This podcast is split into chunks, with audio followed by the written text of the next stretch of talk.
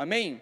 Porque hoje, hoje, sabe aquela pessoa que você quer que essa pessoa conheça Jesus, ou que essa pessoa volte para os caminhos de Jesus, ou para que essa pessoa venha progredir na fé. Você entende que essa pessoa é uma pessoa que ela precisa desse crescimento, marque ela aqui, porque hoje nós vamos falar sobre como consertar os erros do passado. Está vendo como esse é um tema extremamente importante?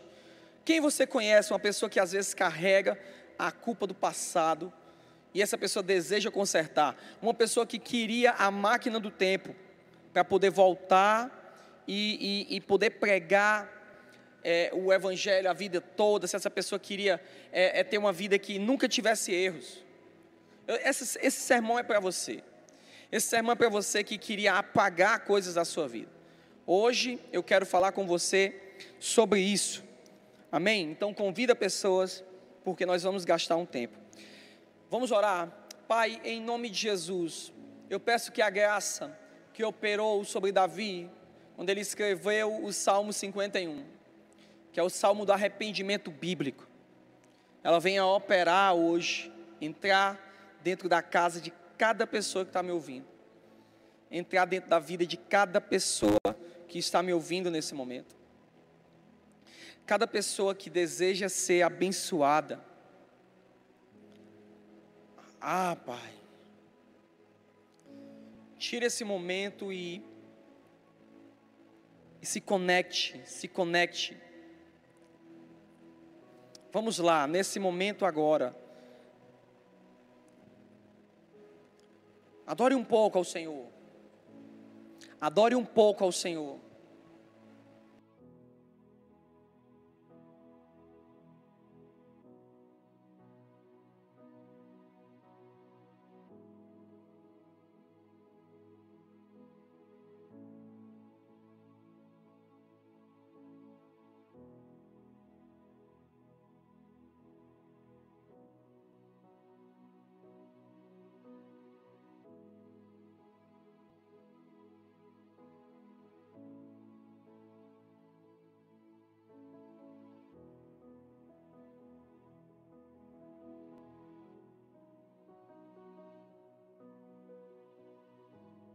Vamos lá, vamos lá.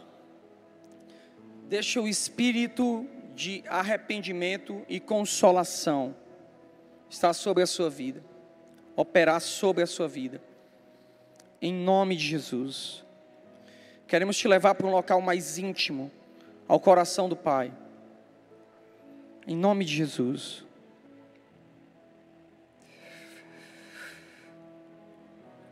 Amém.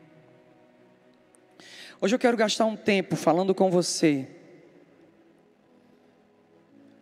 sobre um assunto que às vezes pode te maltratar muito. Um assunto que às vezes ele perturba a vida das pessoas. Sabe, tem pessoas que se perguntam é, é, como eu sou cristão, como eu temo ao Senhor, eu já caminho com Ele há muito tempo, mas ainda assim é, é eu não consigo esquecer o meu passado. É como se todo dia os erros do meu, do meu passado, eles me assolassem, como pesadelos que recorrentemente vêm até a mim. É como se eu quero me esquecer daquilo, eu quero viver uma nova etapa, mas eu me lembro daquilo recorrentemente. É como se todo dia aquilo vem bater a porta do meu coração para me lembrar que eu sou sujo, para me lembrar que eu não sou digno, para me lembrar que eu sou cheio de falhas. Tem, tem pessoas, meninas, moças, rapazes, que às vezes estão na igreja há anos, mas são perturbados e afligidos, porque talvez perderam a virgindade na adolescência, ou como o espírito da vergonha de algumas pessoas que hoje tem, são casados, são bons pais de famílias, boas mães de família, mas se envergonham do período onde não conheciam Jesus, ou até conheciam, mas caíram na droga, caíram na vergonha, caíram no homossexualismo e carregam a vergonha disso. Hoje eu quero falar com você sobre a culpa. Talvez você que está me ouvindo. Às vezes, o, a maioria dos cristãos tem que lidar com constantemente com esse sentimento, a culpa. Uma das coisas que eu tenho entendido nos últimos anos é que é, um dos piores inimigos do reino de Deus, eu tenho classificado dois ao longo desses anos, não significa que para mim isso é um absoluto, mas para mim isso significa que, que, que são pontos muito fortes, que como filho de Deus nós precisamos vencer. E hoje eu identifico como grandes inimigos do reino de Deus. Talvez eu possa mudar daqui a alguns anos, mas hoje eu identifico isso e eu tenho conversado com vários homens de Deus que têm percebido a mesma coisa. A primeira coisa é o espírito da religiosidade, que impede que você conheça mais de Deus em profundidade, porque ele te limita. E a segunda coisa é o espírito de orfandade, porque o espírito de orfandade, ele te rouba a tua relação de pai e filho para com Deus. Então, eu quero te levar a entender isso a entender, você que está me ouvindo, que a culpa é um inimigo que Deus odeia.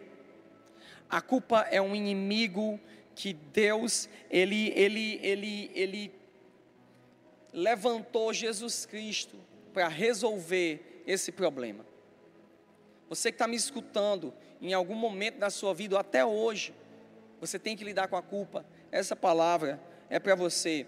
Por quê? Porque a culpa é um inimigo que não esquece. A culpa ela sempre vem e lembra. Ela sempre vem. Você vai entender por que eu estou usando essa palavra. A culpa é como um agiota. Que sempre vem cobrar e cobra caro. E o preço de você responder à culpa é pior ainda. É pior ainda. A culpa ela te persegue todo dia ela te acusa dos teus erros. É interessante, uma vez eu vi um homem de Deus falar que Satanás, ele é mestre em te lembrar daquilo que, que você fez no passado. Então, quando Satanás te lembrar o seu passado, faça um favor a ele e lembre a ele o futuro dele. Ele não vai estar qualificado para te acusar. A culpa, ela te tira noites de sono, te trazendo vergonha. Eu mesmo, quantas vezes eu passei noites demorando para dormir, me lembrando: por que, que eu fiz isso, Jesus? Por que, que eu errei nisso? Quantos dias, às vezes, quando eu me pegava com um pensamento livre, eu me encontrava pensando: Jesus, por que eu queria tanto uma oportunidade? Até eu entender que o perdão de Deus é uma máquina do tempo, e você vai entender isso. Mas a culpa, e é, em primeiro plano eu quero falar disso, a culpa, ela tem a capacidade de te perseguir, e ela vai fazendo com que aquilo seja real. Você sente a vergonha daquele dia, você sente o nojo daquele dia. Pessoas que foram abusadas sexualmente, quantas vezes o diabo culpa essas pessoas pelo abuso? Quantas crianças se sentem culpadas porque elas não, não tomaram uma postura diferente e sofreram um abuso? A culpa. A culpa é um elemento perigoso. A culpa é um elemento que, que é extremamente prejudicial ao Filho de Deus. E para nós podermos resolver o problema da culpa, nós precisamos entender quais as origens e efeitos da culpa. Essa é a primeira coisa que nós precisamos entender. Eu quero ler um texto com vocês em Provérbios, capítulo 11, versículo 29. Ele diz o seguinte: O que perturba a sua casa herdará o vento, e o tolo será servo do sábio de coração. A culpa, ela tem uma origem. E na maioria das vezes, na maioria das vezes, a culpa está correlacionado a uma atitude equivocada do, do passado. Eu quero usar um exemplo. Eu estava conversando com meu pai essa semana e ele me citou um homem que ele ajudou desde a da, da juventude dele. E ajudou durante muito tempo. E ainda ora por esse homem. Mas ele fala que quando ele ajudou esse homem, esse homem vinha do, do sertão, e ao chegar na cidade de Fortaleza, ele me compartilhando essa história, ele disse que muito preocupado, ele arrumou um emprego para esse jovem na época, para esse adolescente, ele tinha 16 anos, nessa época, na década de 70, é, é, podia se trabalhar como jovem aprendiz e ele estava lá trabalhando. Hoje também pode se trabalhar, mas aquele tempo era mais cedo. Eu não sei como é que são os trâmites hoje para para como se trabalha com isso. Só que ele trabalhava meu expediente e meu pai foi em frente à fábrica onde ele trabalhava e tinha uma loja, uma, uma madeireira e ele conseguiu um emprego para ele. Só que esse jovem, ele não tinha nenhum apreço à responsabilidade. Ele era um problema para sua mãe. Ele não quis estudar, por isso era analfabeto. Talvez hoje em dia uma pessoa analfabeta no nosso mundo é uma coisa muito distante da nossa realidade. Mas na década de 70, 80, 90, isso era muito comum você encontrar pessoas que não sabiam escrever, pessoas que não sabiam ler. As pessoas mais idosas, muitas delas não sabiam ler nem escrever. Sabiam apenas assinar o nome, só. Isso era uma realidade muito comum. E essa pessoa, esse, esse jovem, que eu estava conversando com meu pai, que ele ajudou, era uma pessoa que era assim, ele, ele não queria nada, nenhuma responsabilidade, mas amava a cachaça. E era uma preocupação para os seus pais. E enquanto isso, ele vivia com sua mãe, e a aposentadoria da sua mãe era o que o sustentava também. Então ele se casou, se juntou, foi morar com uma pessoa dentro de casa, e sempre era uma preocupação com sua mãe, sua mãe já idosa, 60, 70 anos, tendo que ir atrás dele em bares, e quantas vezes a, a própria mãe doente, com, com virose, em bar, tendo que ir pegar ele. Meu pai disse que uma vez passou tarde da noite, voltando do trabalho, e viu a mãe desse rapaz com a virose, tossindo, chamando ele para ir embora, ele dizendo: Pode ir, pode ir. Isso quase meia-noite. Esse homem, ele teve um filho, e isso é uma coisa que o texto de Provérbios, capítulo 11, versículo 29, ele fala: Quem perturba a casa herdará o vento, ou herdará a tempestade. É como se fosse, nós podemos até crer que o ditado popular que diz que quem semeia vento colhe tempestade, veio desse texto. Era uma pessoa irresponsável, imprudente, teve seu filho enquanto seu filho era criança, tudo ok. Só que o referencial que o filho dele tinha era um bêbado. Então o filho dele, crescendo dentro da periferia, então é, começa a se envolver com amizades que são prejudiciais, começa a usar drogas.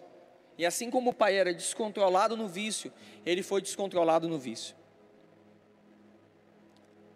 Logo, a sua mãe, de tanta preocupação, faleceu. De tanto problema, porque problemas, julgo, dor, culpa, vão te matando de pouco em pouco. E a mãe daquele homem morreu. E depois que aquele homem morreu, ele quis começar a consertar a sua vida. Finalmente, ele arrumou um emprego. Quis colocar ordem na sua casa. Mas já era tarde demais.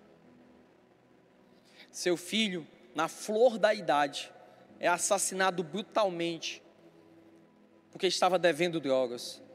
Aquele homem, ele semeou ventos e ele colheu tempestades terríveis. E a única coisa que sobrou para aquele homem hoje foi a culpa. A culpa castiga ele todo dia. E agora ele não pode voltar no tempo para consertar e tomar a vida do seu filho. Sabe, eu fico imaginando a dor imensurável que é perder um filho. Esse é um sentimento que nenhum pai quer pensar. Nenhum pai, um pai de verdade, ele não, ele não quer ponderar, ele não quer, ele não quer, ele não quer nem sequer pensar na probabilidade de perder um filho. Ontem à noite, nosso filho caiu da cama e eu acordei desesperado, né? ele chorou um pouquinho, aí logo voltou a dormir, porque ele vai dormindo, dando girocóptero na cama, assim. Aí eu acho que ele estava sonhando com o Homem-Aranha, que ele acordou falando de Homem-Aranha hoje. Aí acho que ele chegou muito na beira do prédio, acabou, a teia falhou e ele caiu. E eu fiquei muito mal de ver o chorinho dele, coloquei ele de volta na cama. E e ele logo voltou a dormir, mas eu me senti mal. Poxa vida, deveria ter percebido isso. Mesmo não tendo condições, de você está dormindo, como você vai cuidar do sono de alguém? Imagina a dor de perder um filho. Isso é o que maltrata esse homem, e talvez esteja maltratando você. Talvez você não perdeu um filho, mas você está vendo a sua casa ir por água abaixo. Essa palavra, ela é para você. Existe um, um ditado judeu que ele diz o seguinte: os pais comeram uvas verdes e os dentes dos filhos é que ficaram amarelados. Esse ditado judeu é como se ele estivesse falando: quando você bebe muito café, seu dente fica amarelado. Quando você é, é, come certos tipos de alimentos, você fica com os dentes rangendo, né? Ou com a marca ali na boca. Ou você chupa um pirulito e a boca fica azul.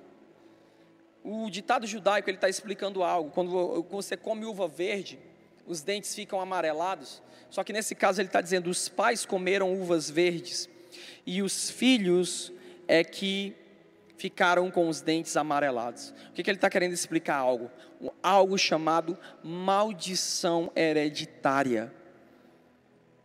E o que é que isso significa? Significa que o que eu faço não para em mim, mas isso vai prosseguir para os meus é, descendentes. Eu quero falar algo para você. Êxodo capítulo 34, versículo 7, explica uma coisa. Moisés, ele está orando e explicando a natureza de Deus, ele fala: o que guarda a beneficência em milhares, que perdoa a iniquidade e a transgressão e o pecado, que ao culpado não tem por inocente, que visita, grave essa palavra, iniquidade dos pais sobre os filhos, e sobre os filhos dos filhos, até a terceira e quarta geração. Ou seja, a iniquidade, a maldição hereditária, ela tem um prazo de validade, quatro gerações. Ou seja, pai, filho, neto e bisneto. Talvez hoje você está afetado por coisas que seus antepassados de quatro gerações passadas cometeram e te legaram isso. E muitas vezes é, é, a gente precisa entender o que é a culpa. Eu não estou aqui para te acusar, estou aqui te explicando qual a origem da culpa. Qual o fator espiritual dela. A palavra iniquidade no hebraico, awá, ou awon, ela significa, na raiz primitiva dela, significa fazer ficar torto. Me arruma um, um, um, um ramozinho daquele de trigo, por favor, Giovanni. Só um. A iniquidade, ela faz isso. O plano e o propósito de Deus para a sua vida é esse. Se você consegue ver aqui, ó. Não sei se dá para consegue ver. Então, cada ato de iniquidade, ou seja, cada ato de, de pecados que não são abandonados, corrupções morais, falhas de caráter que nós não abandonamos. Pecado não tem a ver com salvação. Vamos entender, é claro que aquele que peca já está morto, né? Os pecados nos separam da glória de Deus. Mas quando nós estamos em Cristo Jesus, nós precisamos entender a profundidade do que é o pecado. E pecado não tem a ver só com salvação, porque quando você aceita Jesus, seus pecados são perdoados. Eu vou explicar isso. Mas tem a ver com os efeitos do pecado, porque quando você começa a criar o pecado como uma rotina, ele se transforma em uma substância espiritual chamada iniquidade. E ela começa a fazer isso com o seu destino. Cada pecado, cada vez Cada vez que você escolhe, você abre portas, adultério, corrupção financeira, roubo, fraude, defraudação, divórcio, suicídio, murmuração. Você começa a fazer isso com o destino, o propósito e o plano de Deus para a sua vida. Você faz com que ele fique torto. Aquilo que era para ser originalmente reto, agora foi perdido. Completamente perdido. Por quê? Porque isso é iniquidade. E quando a iniquidade vem, a iniquidade vem quando não há cuidados com o futuro e com o legado. Eu vou te explicar por que, que eu não peco, por que, que eu não adultero. Porque eu estou pensando no meu filho e no meu neto e no meu bisneto. Porque eu preciso transferir um legado moral ao meu filho de honra à sua esposa, para que ele não passe pela tristeza do divórcio, para que ele não passe pela tristeza da falência. Não é porque eu sou bom, porque um homem no Brasil, na nossa nação e no mundo moderno, ele só consegue vencer o adultério, a fornicação e a pornografia, a pornografia com ajuda espiritual. Foi um fenômeno espiritual que aconteceu comigo que me libertou disso, que me livrou do adultério. Não é porque eu sou bom, deixo isso claro, claro. A culpa é da graça do Senhor. Só pela graça nós podemos alcançar. A iniquidade de um pai, ela pode prejudicar uma família inteira. Eu vou te dar alguns exemplos. Veja, foi um pecado. Davi, ele matou um homem para poder ter a sua mulher. Ele adulterou. Qual a consequência? Um filho estuprou a filha. O irmão dela, que era de pais de mães diferentes, matou o filho estuprador, então ele tinha na, na mesma família uma, uma abusada, um estuprador e um assassino. Olha a confusão que ele gerou sobre a casa dele. Ele trouxe a espada sobre a casa dele. A morte que ele promoveu sobre Urias veio sobre a casa dele. O adultério e a forçação, porque ele forçou uma relação com uma mulher casada foi feito com a filha dele. Ou seja, pecado do pai, resultante nos filhos. Existia um homem, e nem todo pecado é só, e nem toda iniquidade é sexual. Omissão e medo são raízes de pecados profundos que pode prejudicar a sua família. Quer um exemplo? Existia um sacerdote chamado Eli. Sabe qual era o pecado dele? Ele era omisso. Ele tinha dois filhos, Ofinir e Finéias e que ele não tinha a capacidade de chegar e castrar e interceptar a corrupção dos seus filhos. Seus filhos eram sacerdotes corruptos. Então, ele não tomava postura. Por conta da corrupção que ele, ele não se posicionou. Seu filho, Ofini e Finéias, morreram a fio de espada. A arca do Senhor foi levada então, Ofini e Finéas, no dia que eles são mortos e a arca do Senhor é levada, e a arca do Senhor era a responsabilidade de Ofini e Finéas, porque eles eram sacerdotes e cuidavam, sumos sacerdotes no período de Israel, naquele período de Israel. Quando chega o mensageiro e diz: Eli, teus filhos foram mortos e a arca do Senhor foi levada. Preste atenção aqui, nós temos duas coisas: maldição espiritual e maldição familiar. A omissão, ela te mata espiritualmente e ela te mata familiarmente. Quando ele escuta aquela notícia, ele cai para trás e quebra o pescoço. Por último, a omissão, o medo e a covardia, eles te matam espiritualmente, matam a sua família e acabam com sua vida. É por isso que a Bíblia diz que os covardes não herdarão o reino dos céus. Uma pessoa que caminha com Deus não tem condições ela ser covarde, porque todo dia Deus te desafiará a viver uma vida por fé, a acreditar nele.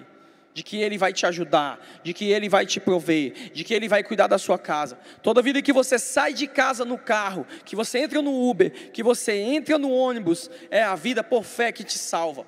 Não é o seguro do seu carro, não é o dinheiro que você tem. Quando você bota o pé fora de casa, é a bondade do Senhor que te sustenta. Não se engane, não se engane. É somente ela, porque senão você estaria frito. Basta só uma calota de um carro sair. e ela bate na sua cabeça e te mata.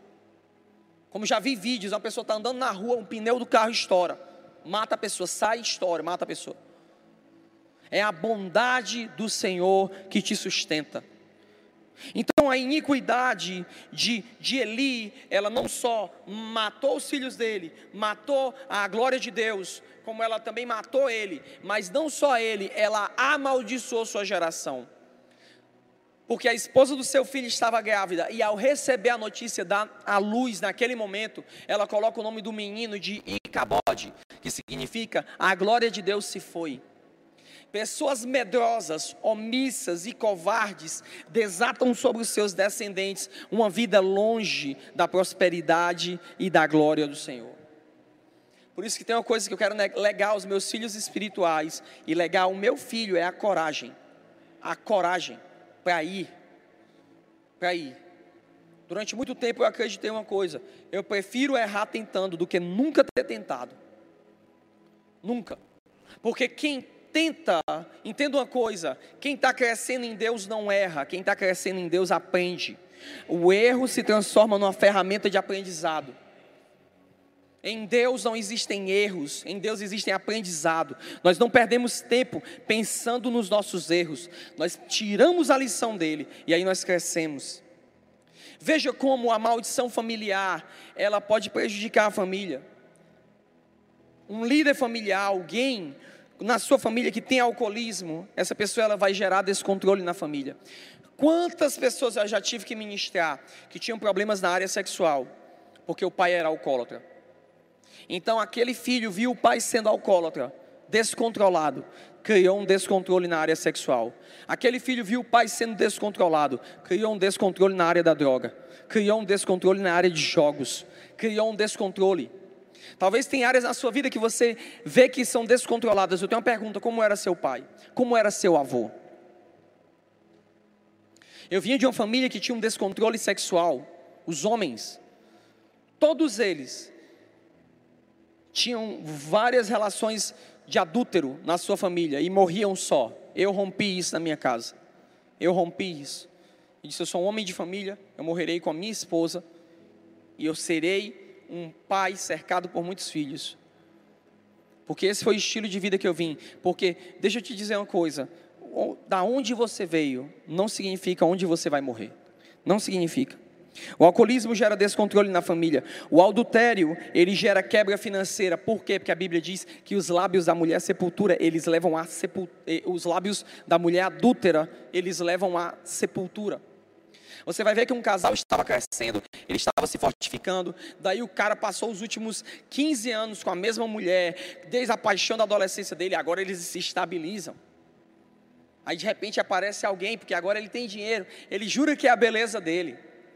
Ele jura que é, porque ele é o garanhão, né? Aí aparece a novinha de 20 anos. E se engraça por ele, porque ele é o mais lindo do mundo, é não. A sua barriga tem 1,20m. Tenho certeza que não é por causa da sua beleza. É que nem a, a, a, a, mitologia né, que o Falcão criou, né? O povo feio, né? É o papo em cima do peito, é o peito em cima da barriga, é a barriga em cima da coxa. E a co... Eu não vou continuar a música, vocês quiserem, você, vocês vão ouvir a música dele, que eu não vou falar aqui. Mas aí o cara joga toda aquela história que ele construiu com sua cônjuge por uma aventura. Daí ele começa a quebrar tudo que ele construiu. Quantas vezes uma mulher, por uma paixão, coloca em risco? O adultério ele gera quebra financeira, maldição, filhos desordenados. Cheguei recentemente numa casa onde um casal tinha se divorciado. E quando eu entrei no quarto da menina, tinha, a menina tinha pintado o quarto com genitálias masculinas, pintado o quarto com símbolos ocultistas. Por quê? Porque ali é a rebelião, é a revolta da quebra da aliança. Veja, a maldição hereditária do medo. O medo gera doenças e misérias. Quantas pessoas vêm do ambiente. Você já conheceu famílias que elas são inteiras medrosas? Já ouviram ver? Já ouviram falar? Inteira, a família inteira é medrosa. Não, não vai não. Ó, vamos brincar, Juninho. Não, não vai. Por quê? Porque o carro vai te pegar. E o Juninho cresce fraco, medroso. Ele é inseguro. Ele não sabe como se comportar. É aquele cara que quando chega diante da, da realidade de um emprego, ele é temeroso. Porque ele não soube lidar com os trâmites da rua. Com os processos da rua. O medo gerou doenças nele. Ele é hipocondríaco. O medo gerou miséria, porque ele, tem, ele não tem capacidade de ousar. Por último, a irresponsabilidade como maldição hereditária, ela gera violência. Pai irresponsável, pai que não, não é, gastou dinheiro com farra, talvez nem, nem era adúltero, nem coisa desse tipo, mas não planejou o seu futuro. Na força da sua juventude, ele saiu comprando tudo, mas não construiu nada. Quando chegou, depois ali o tempo foi passando, ele já não podia manter o mesmo padrão para os filhos. Aquilo criou uma ferida, porque os filhos já não tinham mais aquilo que era necessário. Maldições. Aquilo gerou violência.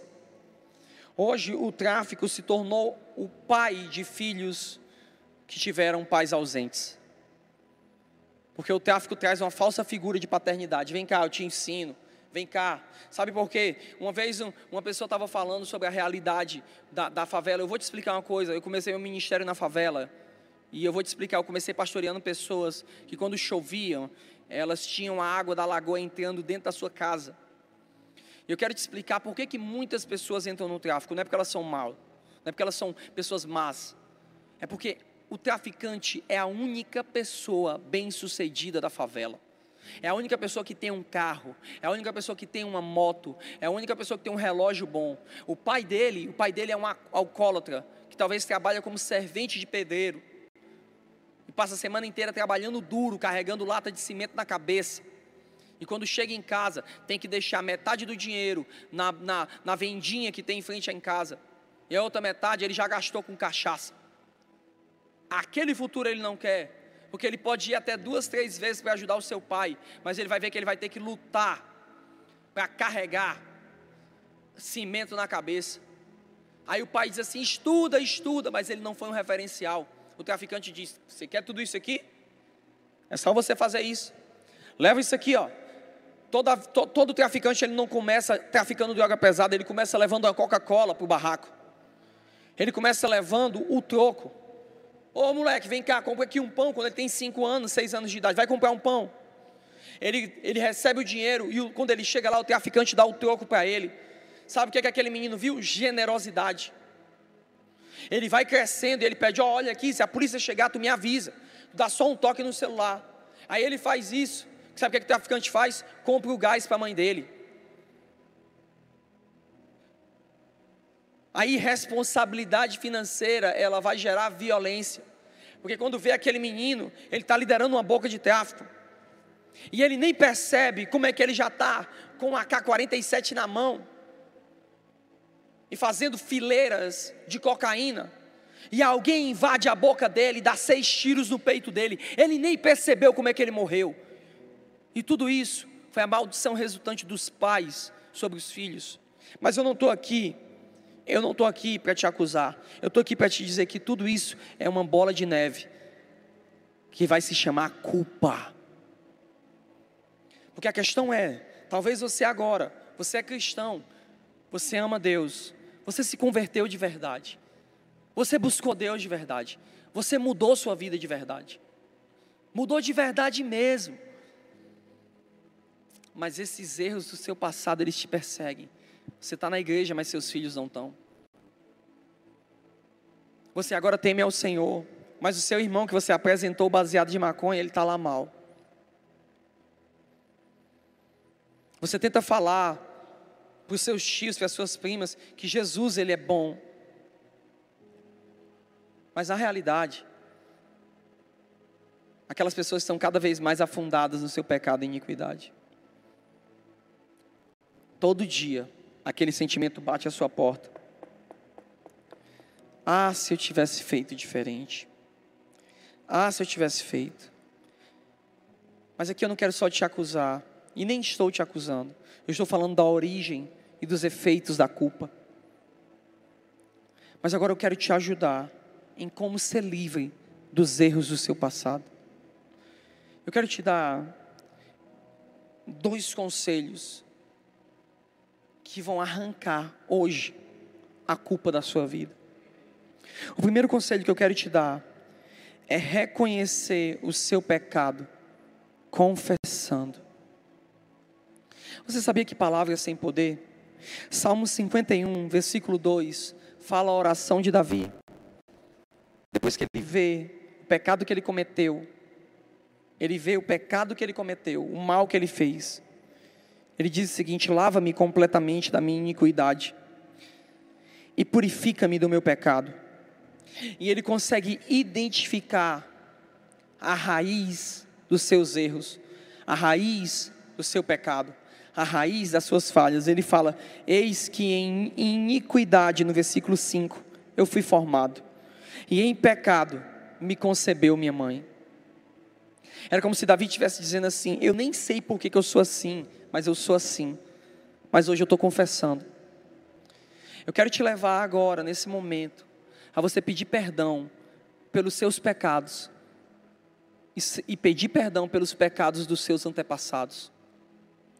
Um dia eu tive que parar e fazer isso. Um dia eu estava preso num local onde todos os pecados dos meus antepassados estavam comigo. E eu pedi perdão, Senhor, perdão por isso. E Jesus, Ele não me deixou morrer ali. Ele abriu a minha prisão. Ele quebrou os meus grilhões. Ele me arrancou de lá.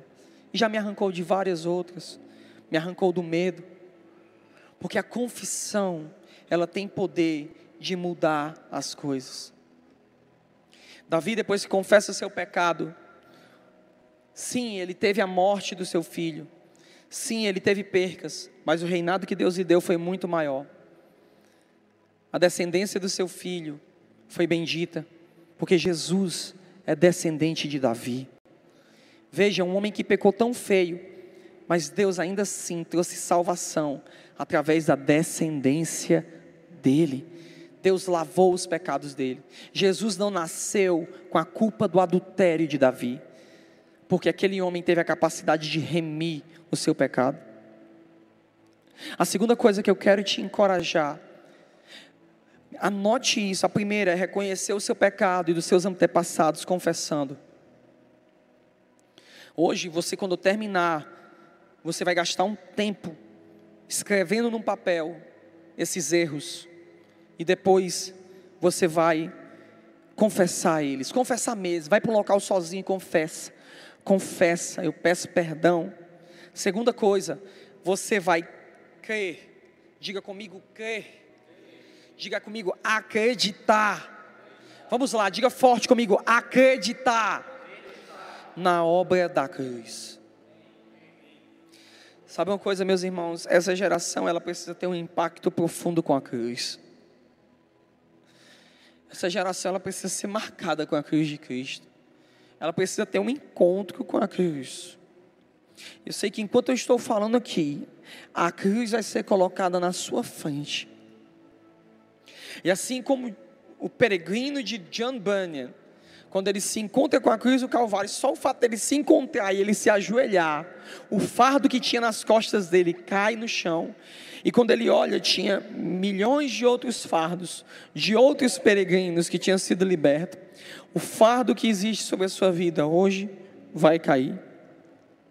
A palavra do Senhor, ela fala em Tito, capítulo 2, versículo 14 o qual, falando de Jesus, deu a si mesmo por nós, para nos remir de toda iniquidade e purificar para si um povo seu, especial, zeloso e de boas obras.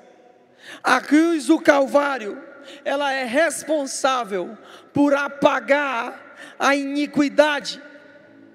Sabe, talvez você não vai ter uma máquina do tempo que vai voltar atrás e apagar e riscar por cima os seus pecados, mas a cruz de Cristo, ela é capaz de anular os efeitos que virão, os efeitos sobre os seus descendentes e os efeitos sobre o seu futuro. Porque Deus, ele quer te dar um futuro de paz. Deus, ele quer te dar um futuro próspero. Deus, ele quer consertar a sua família. Eu e minha casa serviremos ao Senhor. Eu e minha casa Deus ele quer salvar a sua casa. Deus ele quer transformar a sua casa. Sabe por que, que muitas vezes você não consegue salvar as pessoas que estão ao seu redor? Porque quando você fala com elas, você fala ainda cheio de culpa, e o que você passa para elas é culpa. Você não passa o espírito da regeneração. Você não passa para elas uma, como uma pessoa esquecida. Você já viu como é que é uma pessoa esquecida? A minha esposa ela fala muito que às vezes eu esqueço coisas e eu falo como se elas fossem verdade. Sabe por quê? Porque pessoas esquecidas não carregam o preço da culpa e Cristo ele jogou os seus pecados no mar do esquecimento no mar do esquecimento. Então, quando você anuncia o Evangelho, você não tem uma bagagem de culpa. Por quê? Porque você se esqueceu. Cristo apagou. E a questão é como Cristo ele fez isso. E aqui eu vou chegar num dos versículos mais preciosos da Bíblia.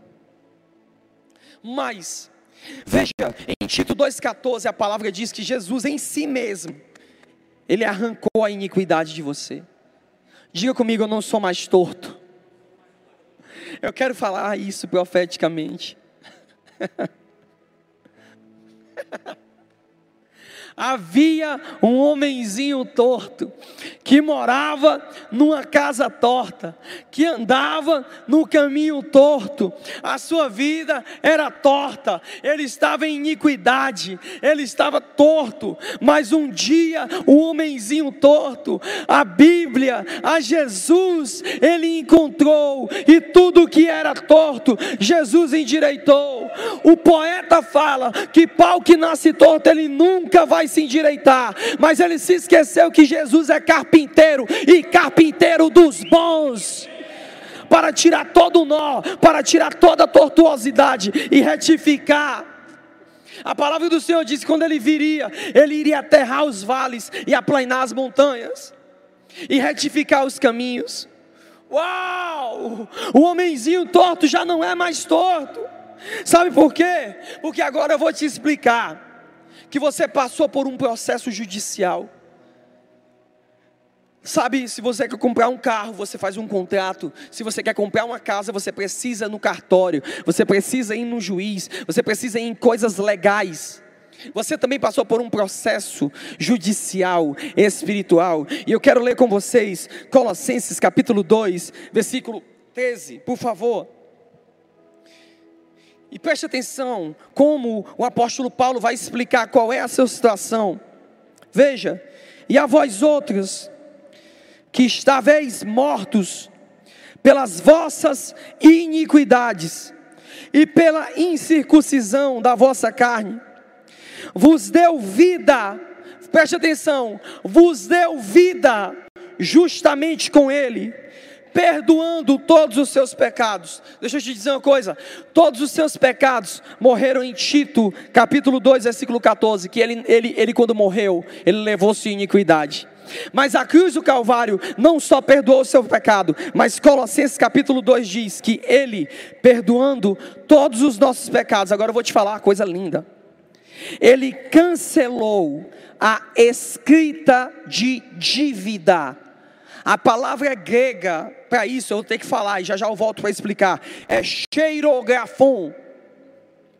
Cheirografon. Preste atenção. E cancelou a escrita de dívida, que consistia em ordenanças, que nos era contrária. E ele a removeu completamente, pregando ela na cruz do Calvário e despojou as autoridades e os poderes malignos, e fez deles um espetáculo público, triunfando sobre eles todos na cruz do Calvário. Deixa eu explicar para você que talvez não entenda essas palavras muito é, é, sofisticadas da Bíblia. O apóstolo Paulo aqui, ele está usando uma metáfora. E a maioria dos comentaristas bíblicos e dos teólogos entendem que o termo aqui, porque a Bíblia, esse texto foi escrito em grego, que o termo aqui, pai, escrita de dívida, xerogafon, ele significa certificado de dívida ou promissória. Como é que ele era feito? Era feito assim: você, se estava devendo aquele homem, vocês iam até um escrita, um escriba, e aquele escriba, ele escrevia: Este homem está devendo 200 denários a este homem. E o devedor, ele escrevia: Eu me comprometo em pagar essa dívida. E daí, essa dívida, essa dívida, ela era dada, esse papel, esse pergaminho, ele era dado ao credor, e ele ficava em posse do credor, porque se caso o devedor não conseguisse pagar, o credor ia até a casa dessa pessoa e dizia: Você me deve tanto, e a sua letra escreveu aqui que você se compromete em pagar. E se o devedor não pagasse, aquele homem levava aquele xerografon, levava ele até as autoridades. E aquele homem, ele ficava preso até pagar o último tostão. A comunidade judaica e os entendedores bíblicos entendem que a iniquidade, eu não tenho os textos agora para te explicar isso, que demoraria muito tempo, que a iniquidade de todo homem, ela é escrita num rolo, e esse rolo é o rolo da dívida, ou livro da morte. É como se existisse um livro com todas as suas iniquidades e as iniquidades que você herdou dos seus antepassados. E o nome desse rolo é cheiro grafon. Agora eu vou te explicar como se resolveria o cheiro grafon. Quando a dívida ela era perdoada ou ela era paga, ou pela pessoa, ou por um, ou por um benfeitor, porque às vezes aquela pessoa ela era aprisionada e se levantava um benfeitor ou um remidor e ele ia até o credor, e ele pagava os 200 denários, ou o valor que fosse. E ao fazer isso, ao fazer isso, quando ele pagava, ele recebia o documento, e então ele riscava o nome do devedor, ele riscava sobre ele, levava até o cartório, até os escribas, e fixava aquilo na parede, para que todos soubessem que aquela dívida ela foi paga. E quando ele fazia isso, todos os credores não tinham mais a capacidade de cobrar aquele homem. Então, aqueles algozes que prendiam aquele homem, eles tinham que obrigatoriamente abrir a prisão, e aquele homem saía livre com o seu benfeitor. O que o apóstolo Paulo está querendo nos dizer, usando essa metáfora, é reafirmar que o preço pelos nossos pecados foi pago na cruz do Calvário. Porque o que Deus fez foi pegar o cheirografão ou pegar a promissória e a dívida que existia no mundo espiritual contra você, e pelo sangue do Calvário, pelo sangue do Cordeiro, Jesus Cristo ele passou o pincel em cima, então ele na cruz do Calvário ele gritou: Está consumado, está pago toda a dívida que você tinha. E a Bíblia diz que ele cravou ela, não nas paredes de um cartório, mas cravou elas na cruz do Calvário. Você precisa entender que cada prego daquele dali era a sua dívida sendo cancelada, era a sua dívida sendo perdoada. E ao fazer isso, você precisa entender que Deus, ele não só colocou a sua dívida, mas ele destruiu ela lá. E quando ele destruiu as evidências que você devia, as evidências que você tinha culpa, que você tinha iniquidade.